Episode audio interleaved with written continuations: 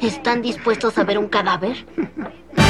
Hola, yo soy Rodrigo. Y yo soy Juan, y esto es Nuestra Generación X. El podcast donde hablamos de las cosas que nos definen como generación dentro del universo del entretenimiento. Sí, hablamos de la gran década de los 80 y también de los 90. Nuestra misión, Recordar nuestras mejores épocas. épocas doradas. Encontrar una luz de esperanza a través de la búsqueda de tesoros ocultos bajo la monótona superficie del presente. En este episodio vamos a hablar de música, cine, juegos, deportes, hobbies y más. Sin spoilers y con una playlist de las canciones que mencionamos en cada capítulo, que por derecho de autor no podemos reproducir acá, pero vayan a escucharla que vale la pena. Y el link está en la descripción. Bienvenidos a Nuestra Generación X.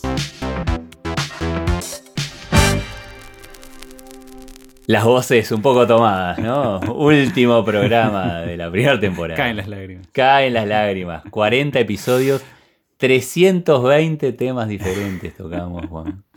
Mucha información que nos sirvió a nosotros y espero que a ustedes también para Sí. saber un poco más de lo que nos gusta como generación, ¿no? Sí. Nuestra generación y para las futuras, esperemos. Así que, bueno, espero que todo esto les haya gustado y nos vamos a encontrar en la segunda temporada. Sí. Termina esta cuarentena de episodios. Sí. Comienza una nueva etapa. Esperamos que más fresca, más ágil y más entretenida. Y terminamos, como siempre, acompañados por Odinideas.com, inteligencia artificial para potenciar tu negocio. y por Fórmula Groups Instagram Marketing Digital para Emprendedores. Música retro. Banda retro. Depeche Mode. Qué bueno. Qué buena banda de mis bandas preferidas. De esa época y de, De todas. de todas. En 1977, Vince Clark, de 17 años, y Andrew Fletcher, de 16, forman un dúo llamado No Romance in China. Al mismo tiempo, pero por separado, Martin Gore, de 17 años, forma un dueto acústico llamado Norman and the Worms, que no dura mucho tiempo. Los tres deciden formar un trío en 1979 con el nombre Composition of Sound. En un principio empiezan haciendo música romántica, pero rápidamente pasan al sonido electrónico. Sí, para 1980 reclutan al cantante David Gaham, después de escucharlo en un salón de eventos mientras ensayaban. ¿Sabes qué cantó? No. Heroes de David Bowie. Opa. Depeche Mode se termina formando en 1980 en la localidad inglesa de Basildon, tomando el nombre de una revista de modas francesa. Para 1981 logran grabar una canción de Clark en un pequeño sello independiente de música electrónica llamado Some Bizarre Records. Y la canción era Photographic. Eso. La canción llega a oídos de la discográfica Mute Records, que les ofrece grabar un primer sencillo, Dreaming of Me, en 1981. Pero es recién con su tercer sencillo, me pongo de pie, Just Can't Get Enough, que se Uh. colocan entre los 10 más importantes de su país. Gracias al éxito de esta canción, publican su primer álbum, Speak and Spell, con el que obtienen un éxito más que notable. Sin embargo, tras este álbum debut de Depeche Mode, Clark deja el grupo para iniciar otro proyecto que todos también conocemos, con el grupo Hmm. Y deja a todos los otros miembros descolocados. Además era el que componía. Martin Gore asume la parte de composición y paralelamente contratan a un nuevo tecladista que sustituye a Clark. Y se trata de Alan Wilder. En 1982 publican Broken Flame, su primer trabajo de esta nueva época, y un año más tarde Construction Time Again, ya con el marcado estilo del grupo. Hmm. Pero no es hasta el 84 cuando publican Some Great Reward, con el que logran el salto a la fama, que incluye People Are People Que llegó al 13 en Billboard y al 4 en el UK Single Charts. o Master and Servant. Otro temazo. El disco fue llamado De Escandaloso por el contenido de sus letras sexuales y provocativas. E incluso por esto fueron censurados del concierto benéfico de Live Aid Opa. del 85. Mirá. Sí. En 1986 sale Black Celebration, que fue seguido de Music for the Masses en 1987. Cada disco que sacaban tenía más ventas que el anterior. Y gracias a esto realizan una gira mundial, Tour for the Masses, donde sale el álbum doble en vivo, otra vez, perdón, pero 101, 101, que se publica en 1989 y es excelente. Y escuchen esto. Para finales del 89 se lanza una campaña en los periódicos del Reino Unido con un número de teléfono para llamar a tu propio Jesús, Your Own Personal Jesus, Sí, sí. y donde se podía escuchar la canción. ¿Qué canción? Personal Jesus. Otro tema. Con otro escándalo, ya que toca muy de cerca la iglesia. Que no hizo, obviamente, más que aumentar la fama del Sí. sencillo, llegando a ser el 12 pulgadas más vendido en la historia de Warner Bros. Records. ¿Qué te parece? Producido por Mark Flood Ellis, Que, bueno, U2, Nick Cave, entre otros, ¿no? sale en el 90 Violator con un sonido más basado en la guitarra, pero considerado uno de los mejores álbumes electrónicos de la historia. Sí. Tremendo hits ese Sí, tremendo. sí, sí, sí. Al concluir la gira de Violator y luego de un periodo de dos años con apenas contactos entre los miembros, por ejemplo, Graham, completamente adicto a las drogas, Oh. se había divorciado, empiezan a grabar su siguiente álbum con muchos problemas internos. Así sale Songs of Faith and Devotion en el 93, con un cambio total en el sonido del grupo, influenciado mayormente por el blues y el grunge. ¿Qué te parece? Para vos. Sí. Se desprende de esta época el sencillo I Feel You. Bueno, muy bueno.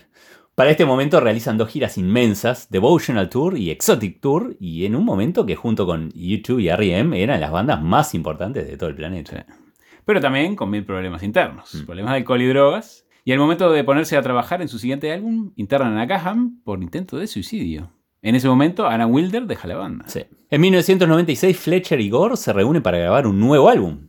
Graham seguía sumido en las drogas hasta que le llega una advertencia del gobierno de Estados Unidos que le dice: Te prohibimos la entrada al país si no solucionas tu problema de adicción. Hmm. En este momento entra un programa de rehabilitación y hasta hace clase de canto.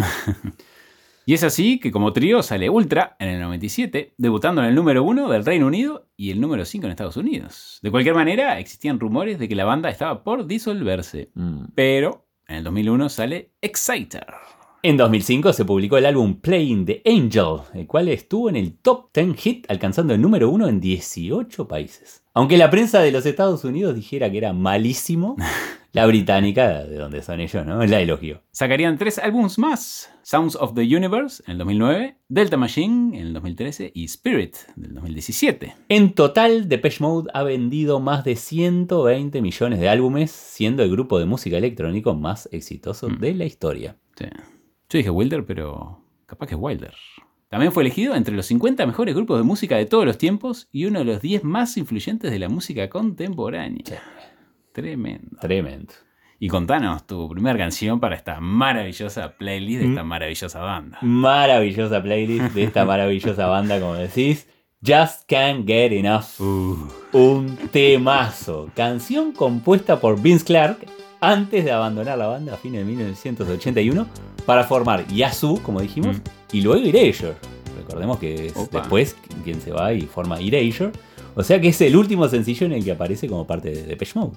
Primero como sencillo es parte del disco Speak and Spell de 1981. Llegó al número uno en Reino Unido y Estados Unidos. No en su lanzamiento, sino en versiones posteriores. ¿no? Y bueno, número uno en un montón de países. Dato curioso, Vince Clark, que es el creador, tras dejar Depeche Mode nunca más volvió a tocar la canción. Salvo una vez en el año 1997 con Erasure y lo podemos encontrar en una edición limitada llamada An Evening with Erasure y EIS Lev. Qué buen tema. Tu primera canción, Juan. Y bueno, otro hitazo. Personal Jesus. Vigésimo tercer sencillo de la banda que salió anticipado al álbum Violator de 1990. Y un dato curioso, pero para mí solamente. Porque este tema fue publicado en el Reino Unido el día de mi cumpleaños número 13. Oba. Exactamente. Canción inspirada además por el libro Elvis and Me de Priscilla Presley. Oba. Porque Elvis fue su hombre y su mentor y en cierta forma como un dios para ella. Mm. Y bueno, la canción habla de cómo dejamos que esto pase siendo que las personas no somos perfectas y bueno, los problemas que eso puede acarrear. La canción se volvió un éxito mundial y es una de las canciones más exitosas de Depeche Mode, como dijimos. Sí. Una de las primeras canciones de la banda en donde el riff principal es de guitarra además y tiene influencias de blues que después repite en su siguiente álbum. Y bueno, será por todas estas cosas que me gusta tanto este tema. Sí, puede ser. Yo lo pongo, no sé, entre los 10 mejores temas que es- creo que de, de todos. Es impresionante. Personal es impresionante. Y ha sido interpretada por un sinfín de artistas, entre los más conocidos Marilyn Manson, Mm. Sammy Hagar, el ex cantante de Van Halen, y Johnny Cash hizo su propia versión country. y en el 2004 la canción apareció en el número 368 de la lista de la Rolling Stone dentro de los 500 mejores canciones de todos los tiempos. Sí. Excelente. Excelente, excelente. Y contanos tu segunda canción para continuar esto. Elegí A Pain That I'm Used to. Un dolor al que estoy acostumbrado. De su álbum Playing the Angel, lanzado en 2005 solo en Europa, aunque con una edición promocional para Estados Unidos. Tema de género industrial, ¿no? Mm. manteniendo la parte electrónica, pero también varios instrumentos Sí. clásicos. Y te cuento, es un tema que escuché en vivo, Opa. que no conocía y salí del estadio diciendo, qué buen tema. Y quiero aprovechar a decir que, mm, a pesar de ser un grupo de música electrónica, ¿no? que Mm. usa mucho el tema acústico de los estudios y eso, Sí, los sí. sintetizadores, creo que es uno de los grupos que suena mejor en vivo que en estudio, pero 10 veces mejor en vivo. Qué bueno. Es qué bueno. impresionante. Y este tema, por ejemplo, en estudio es más lento, no tiene Mm. nada que ver, y lo escuchás en vivo, tiene una velocidad y una fuerza tremenda. Qué bueno. Contanos tu segundo tema. Policy of Truth. Mm. Gran tema también del álbum Violator del 90. Otra canción que se convierte en un gran éxito, especialmente en Estados Unidos, igual que Personal Jesus y Enjoy the Silence, que son del mismo álbum. Es una suerte de soul clásico hecho música electrónica. A pesar de lo duro del ritmo, tiene tremendo groove y el riff de sintetizador combinado con una guitarra con slide es una delicia. con sampler de cuerdas, saxo, caja de ritmos y bueno, mucho sintetizador. Y es uno de los temas más bailables del álbum. Aunque tiene una letra bastante cínica con respecto a la verdad y la mentira. Excelente. Y de paso agradecerle a Daniel Anselmi, productor musical de nuestra banda, capo de la música electrónica, que me tiró algunos datos interesantes de esta gran banda. Opa. De hecho, lo podemos ver tocando esta canción en vivo en YouTube. Muy bien, bueno. ahí. Le invitamos a que, que vayan a... ¿Cómo no? Promoción. En Sí. nuestro último episodio estamos de, de- de promociones, sí. Yo te cuento que, mm, que me encantó, los vi en La Plata, en Argentina, en el año 2018, y fue notable. De hecho, ese día se les rompió la pantalla gigante. Opa. Y este es un grupo que también usa Sí, mucho la sí. parte visual. Sí, sí. Igual, impresionante. Nos queríamos ir bien por lo alto con esta Sí. enorme banda. Sí, sí, sí, sí. Y bueno, y con lo que viene después.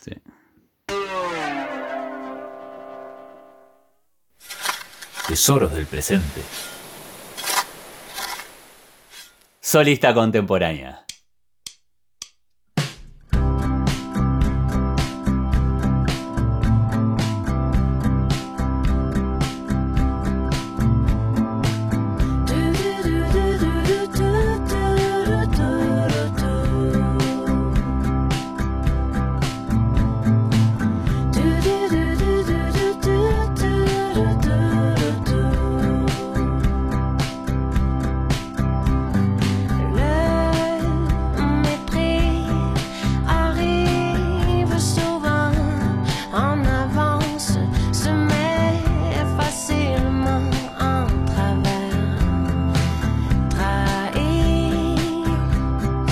Facal.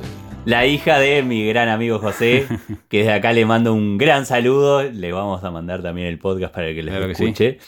Y es de las personas con las que he generado mayor amistad en mi vida. Un fenómeno, José, debo decirlo. Y me encantó, fue él el que hizo también el contacto inicial para poder tenerla con nosotros.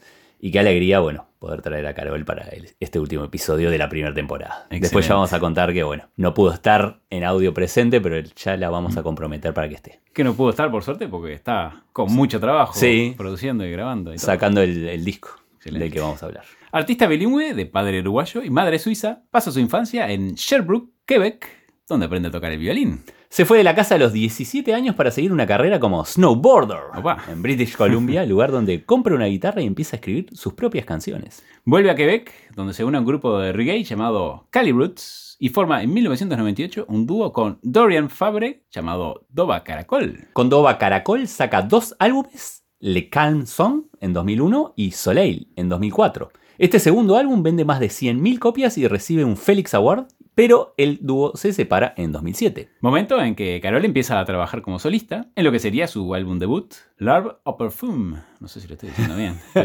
Larve au Parfum. sí.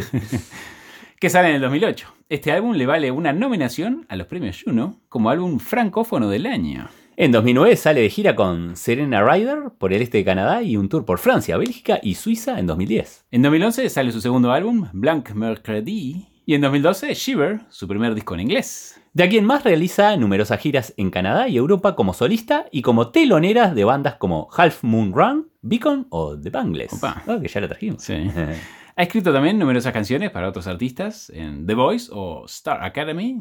y produciendo música para cine y televisión. En 2018 sale su álbum Symbolism, producido por Joey Waronker, baterista de Beck y Roger Waters. Opa. Álbum que estuvo en el top 10 de las radios colegiales de Canadá y Estados Unidos. Tiene su propio sello editorial llamado Lady Music.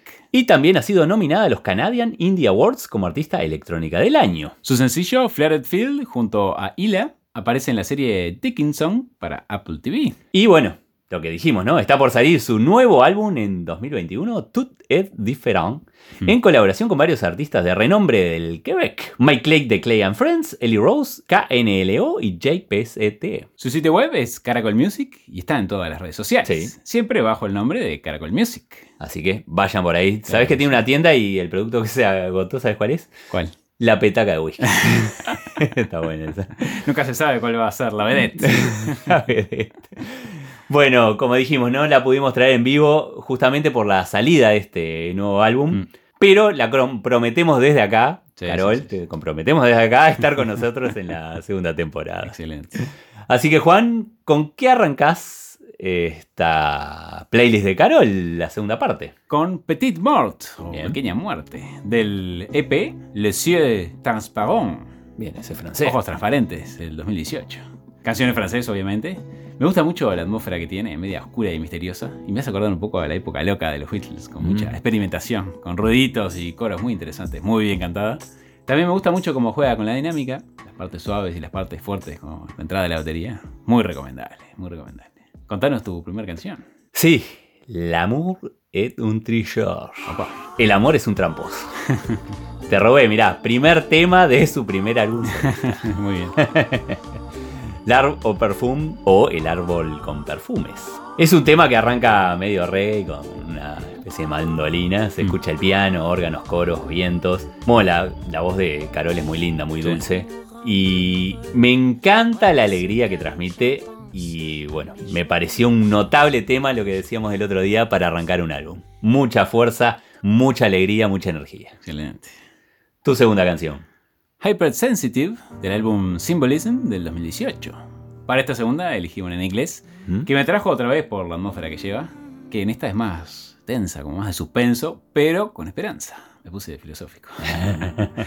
y bueno, me encanta como canta esta canción también. Canción ideal para el romance.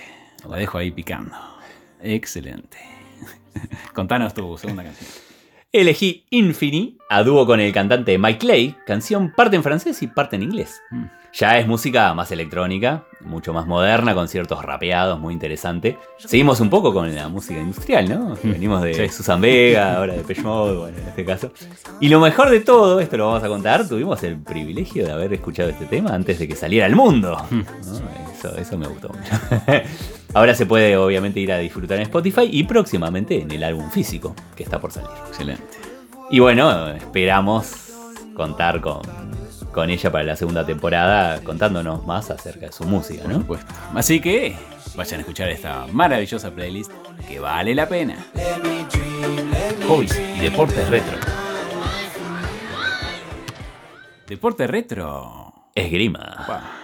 Chan. La esgrima deportiva es un deporte de combate donde dos contrincantes debidamente protegidos deben intentar tocarse con un arma blanca. En el caso de la esgrima, las modalidades son sable, espada y florete. No está muy claro su origen, pero tiene sus raíces en el desarrollo de la esgrima para duelos y autodefensa y se cree que se originó en España. Algunos de los libros más significativos sobre esgrima fueron escritos por los esgrimistas españoles.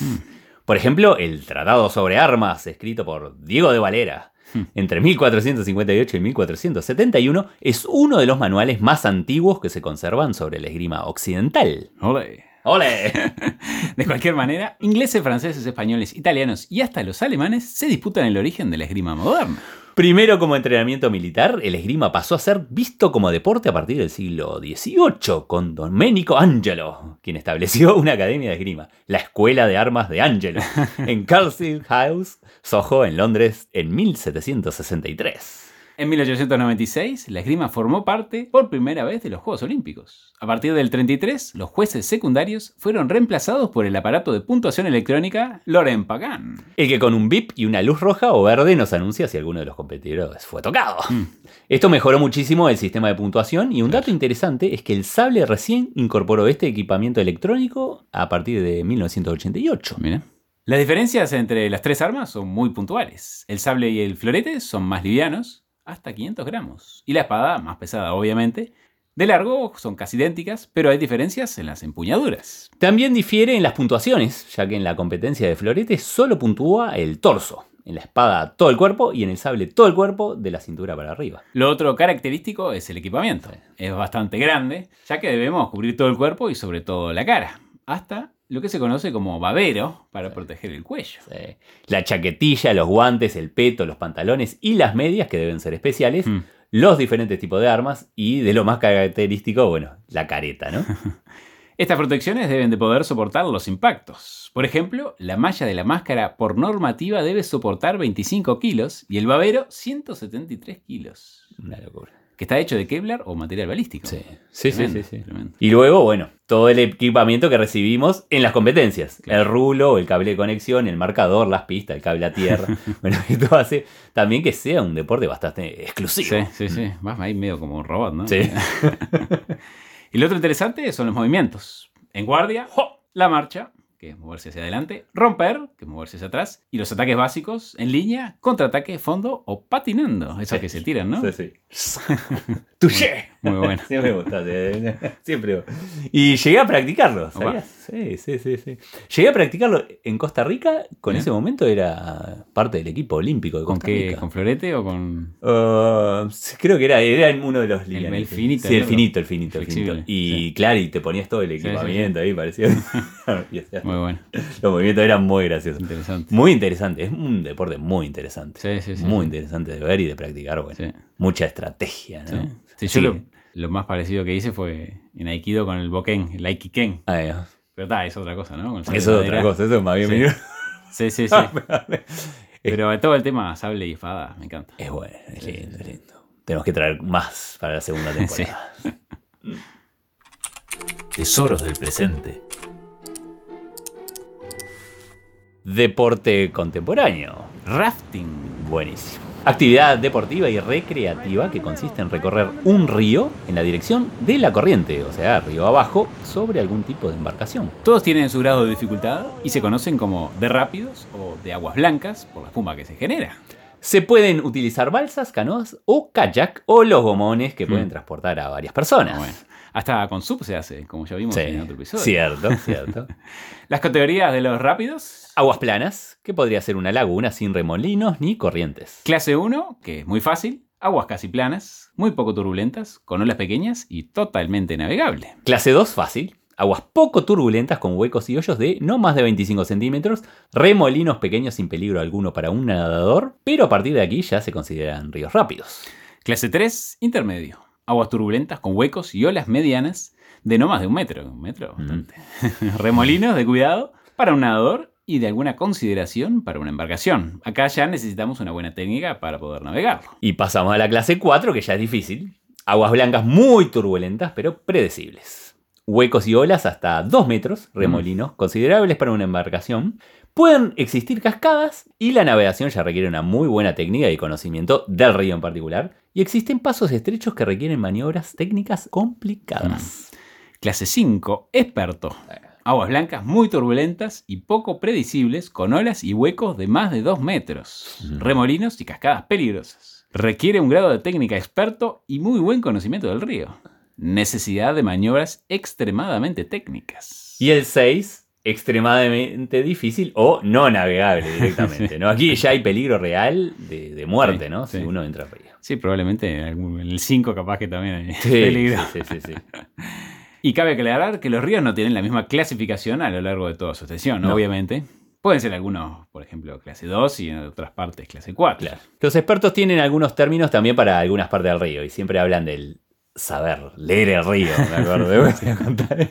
Algunos de los términos conocidos, eri hoyo feliz, hoyo triste, hoyo en BY y hoyo en BY invertida. Y después otras terminologías de seguridad como adelante, atrás, derecha, izquierda, piso y alto, donde indican qué parte de la embarcación debe remar. O si es algo más bien general. Está también el de hombre al agua. Sí, es clásica, ¿no?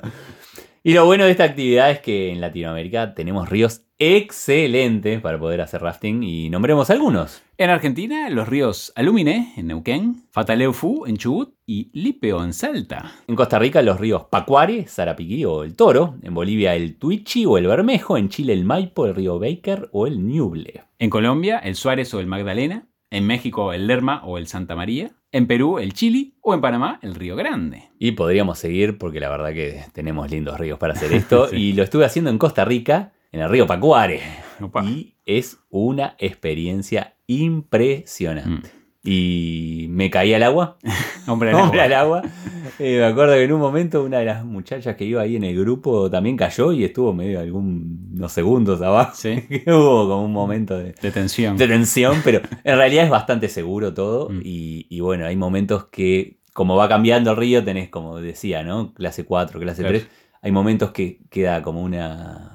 Bien llanito, bien Mm. planito. Sí. Y te tirás del gomón y vas. Bueno, los paisajes en Costa Sí. Rica, ya lo hemos dicho en otros Me episodios, es impresionante estar navegando ahí. Sí. Con calor, bueno, es. Sí.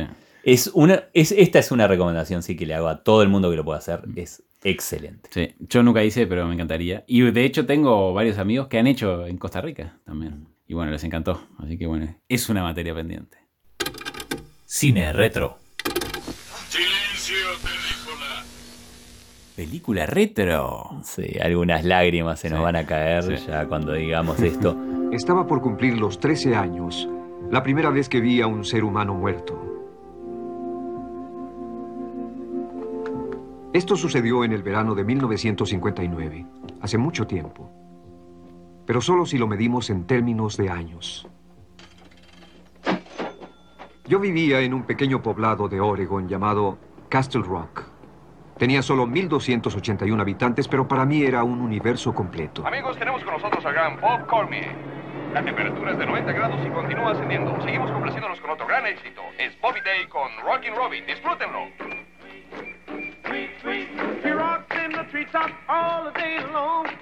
Stand by me. Cuenta conmigo. Película estadounidense de 1986 dirigida por Rob Reiner. Y protagonizada por Will Wheaton, River Phoenix, Corey Feldman y Jerry O'Connell en los papeles principales. Está basado en la novela El cuerpo de Stephen King.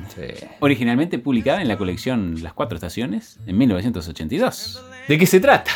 Es el verano de 1959 en Castle Rock, Oregon. Cuatro niños de 12 años, Gordy, Chris, Teddy y Byrne, se enteran de la ubicación del cuerpo de un niño local que ha estado desaparecido durante varios días. Y estos parten en una excursión para encontrarlo. Se dice que es una historia real de algo que le pasó al mismo Stephen King cuando era niño. Sí. Puede ser una leyenda, creo que habían Sí, partes que sí, partes ser. que no. Creo que... Pero Stephen- de Stephen King podemos Todo esperar todo. esperar. Sí. El director Rob Reiner, actor y director de cine, está entre sus trabajos más importantes como director, además de esta película, obviamente. Cuando Harry conoció a Sally de Ujú. 1989, Sí. Cuestión de Honor del 92, muy buena, o The Bucket List del año 2007. Muy buena también. Los actores. Will Wheaton, su papel más conocido es el de Star Trek Next Generation. River Phoenix ya lo habíamos traído, ¿no? Por ser hermano de Joaquín Phoenix, cuando hablamos de Joker. Sí. Considerado una de las promesas más grandes del cine de los 80 y los 90, lamentablemente falleció con 23 años. Sí. Trágica muerte. Sí. El gran Corey Feldman, que ya lo trajimos antes cuando hablamos de los Goonies en el episodio 24 y Gremlins en el episodio 26. Sí, claro que sí. Jerry O'Connell, otro actor generación X, nacido en 1974. Opa. Bien ahí. Conocido por participar en varias series y en las películas Joe's Apartment, que es buenísima, o Jerry Maguire. También trabaja en John Cusack, Richard Dreyfuss y Kiefer Sutherland. Sí. Algunos datos curiosos. En una de las ubicaciones de la película había una feria y todo el reparto compró unas galletas que resultaron ser de marihuana. Una feria Dos horas, Una dos feria horas después encontraron a Jerry O'Connell llorando y drogado dentro de un bosque. Parece que los jóvenes hicieron bastante relajo dentro del hotel donde se alojaba. Sí.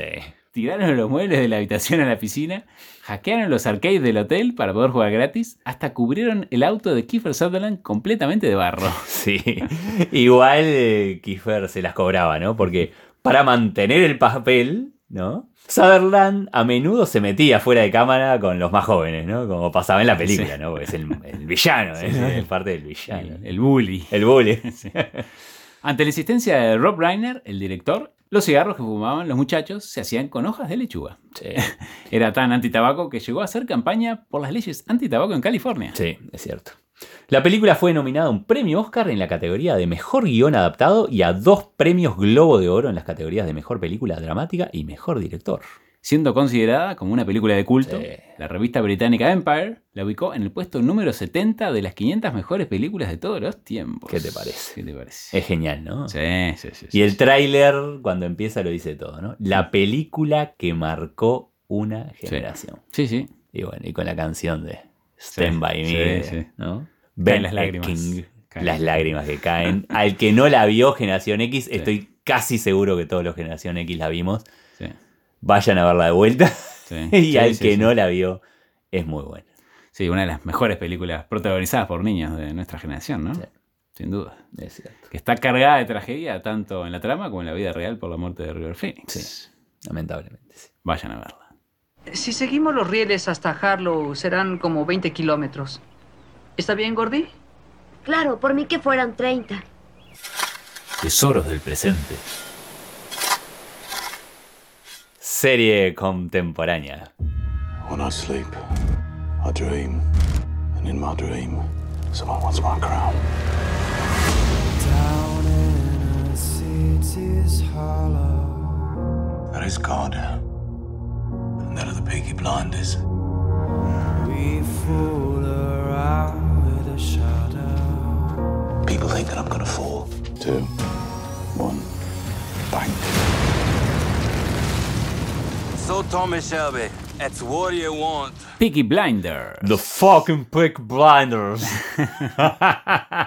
Serie de televisión inglesa de drama histórico emitida por el canal BBC Two. Los creadores de la serie se basaron en los verdaderos Peaky Blinders, una banda criminal que existió en la ciudad de Birmingham a mediados del siglo XX. La serie inventada en la década de 1920 tiene a... Thomas Shelby y sus hermanos, que regresan a Birmingham después de servir en el ejército británico durante la Primera Guerra Mundial. Shelby y los Peaky Blinders, la banda de la que es líder, controlan la ciudad de Birmingham, pero no se conforma con eso.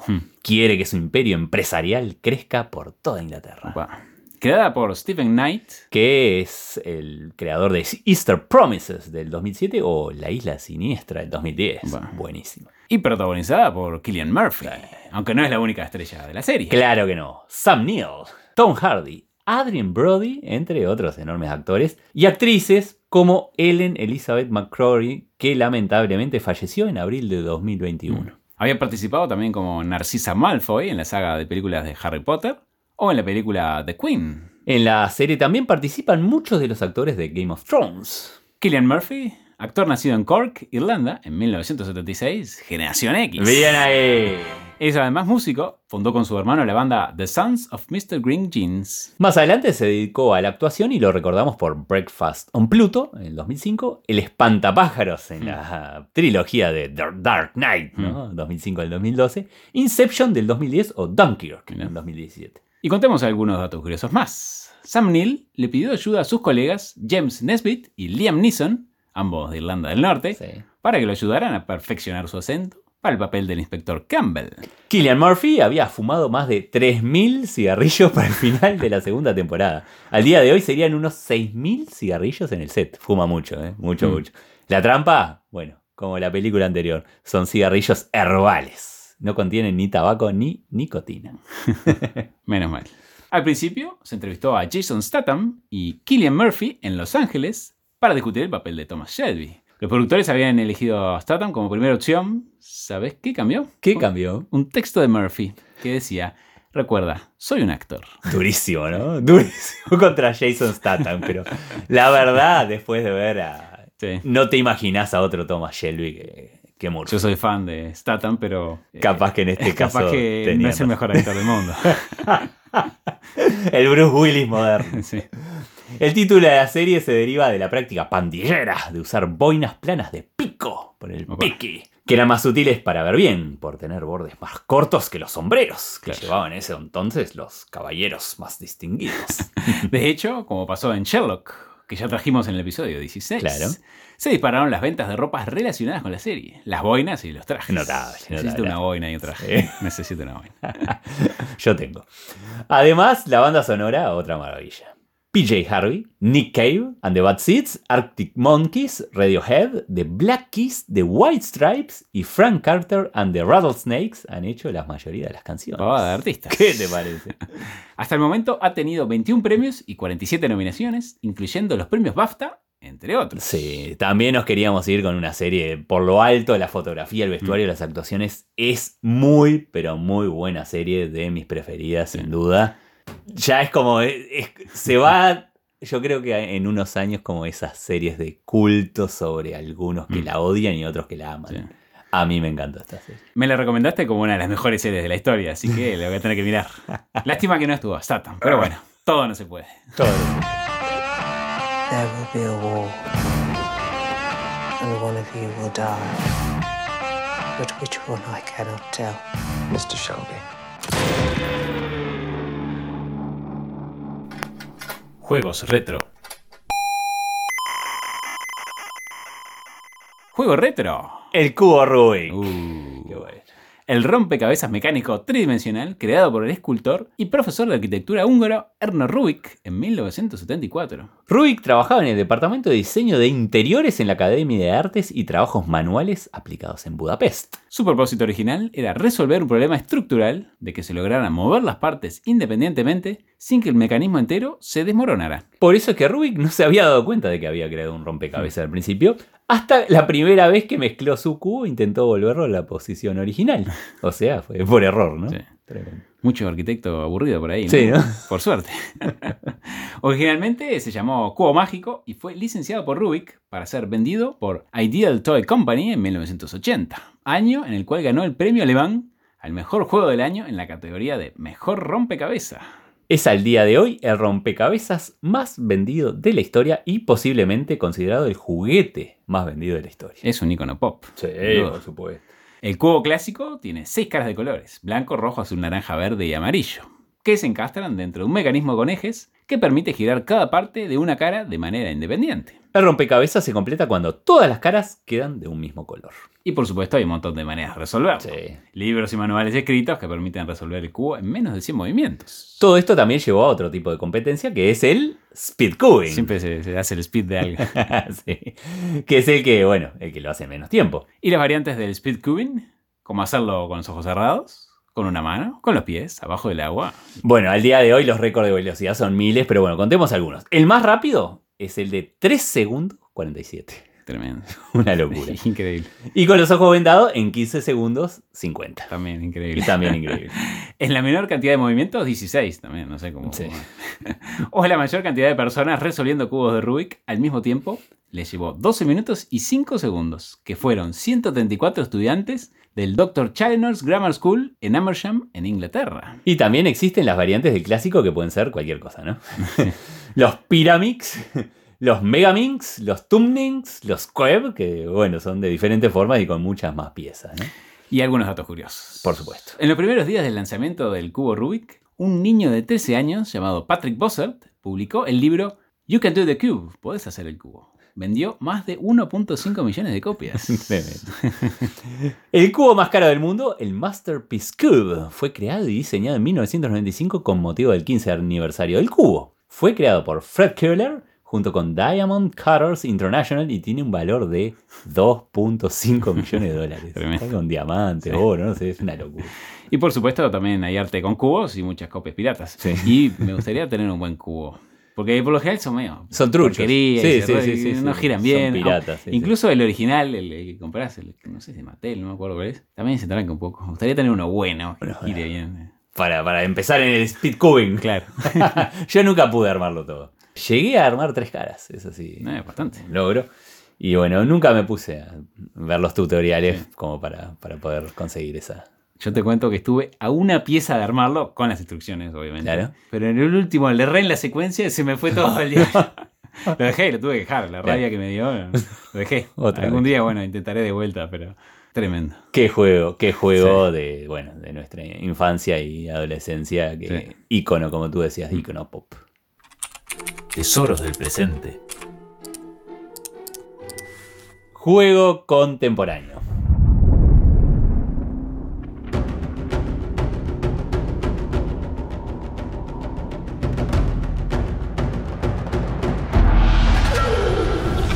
League of Legends. El fenómeno ¿no? Sí. de los videojuegos. League of Legends es un videojuego del género multijugador de batalla en línea, MOBA, desarrollado por Riot Games para Microsoft Windows, iOS y para consolas digitales. Fue lanzado en el 2009 y para octubre del 2012 contaba con 70 millones de jugadores registrados. Para marzo de 2013 se registraron 5 millones de jugadores conectados al mismo tiempo.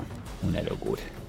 Para septiembre de 2019, Riot Games dijo que el juego contaba con casi 8 millones de usuarios recurrentes cada día. Tremendo. Más que nuestro país. Entero jugando League of. Legends. Varias veces. es muy popular en las plataformas como YouTube y Twitch, donde se retransmiten varias partidas y campeonatos y hasta en ESPN. Sí.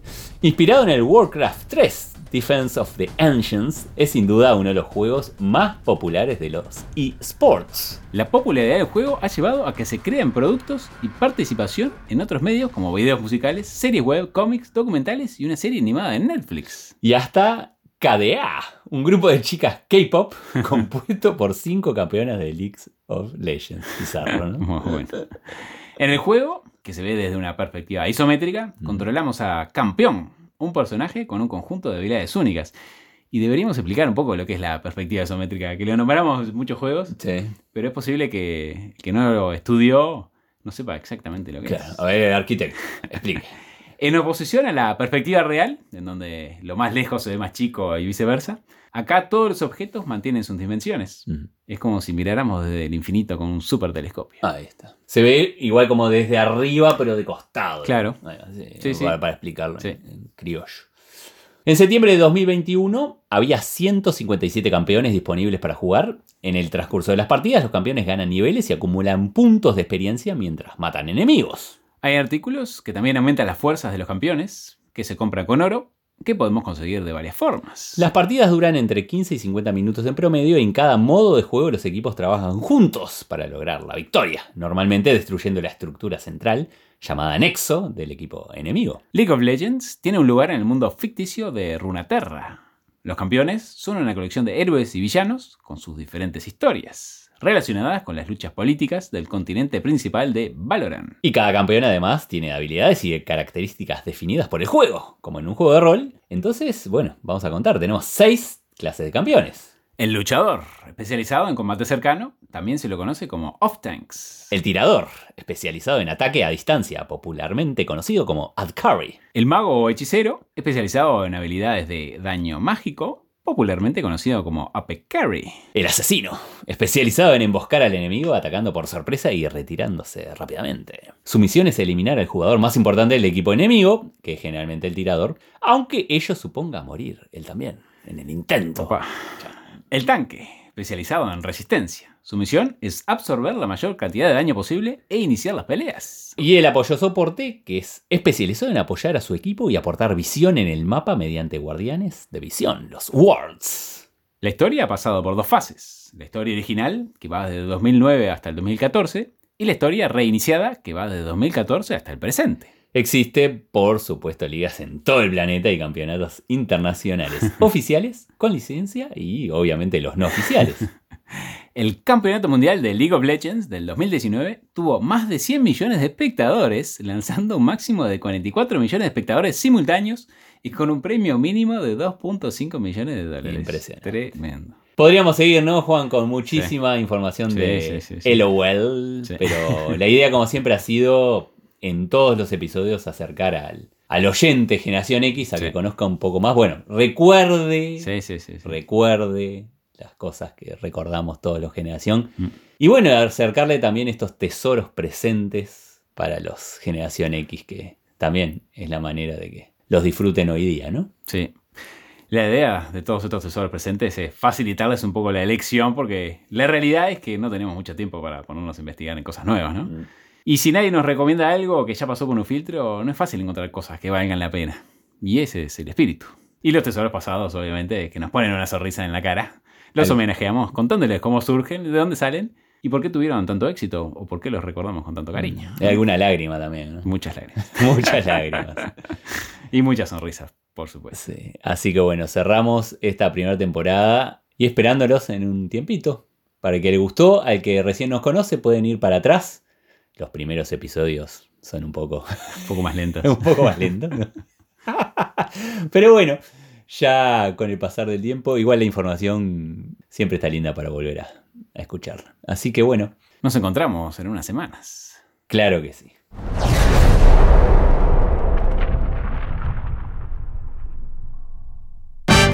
Y así llegamos al final de este capítulo semanal número 40, el último de la primera temporada. Esperemos que lo hayan disfrutado tanto como nosotros. Pueden seguirnos en las redes bajo el nombre de Nuestra Generación X, compartir este podcast con sus amigos e ir a escuchar todo el material anterior que está ahí subido. Les recordamos que hay una playlist de las canciones que mencionamos en cada capítulo que por derecho de autor no podemos reproducir acá. Pero vayan a escucharla que vale la pena. Y el link está en la descripción. Muchas gracias por las 5 estrellas de iTunes, seguirnos y darnos like en Spotify. Y nos encontramos en la segunda temporada. Exactamente. Buen descanso. Solo nos habíamos ausentado por dos días, pero de alguna manera el pueblo parecía diferente, más pequeño.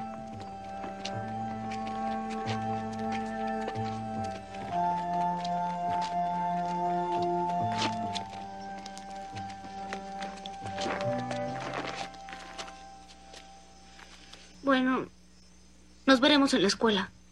Sí. Sí. Mejor en la secundaria.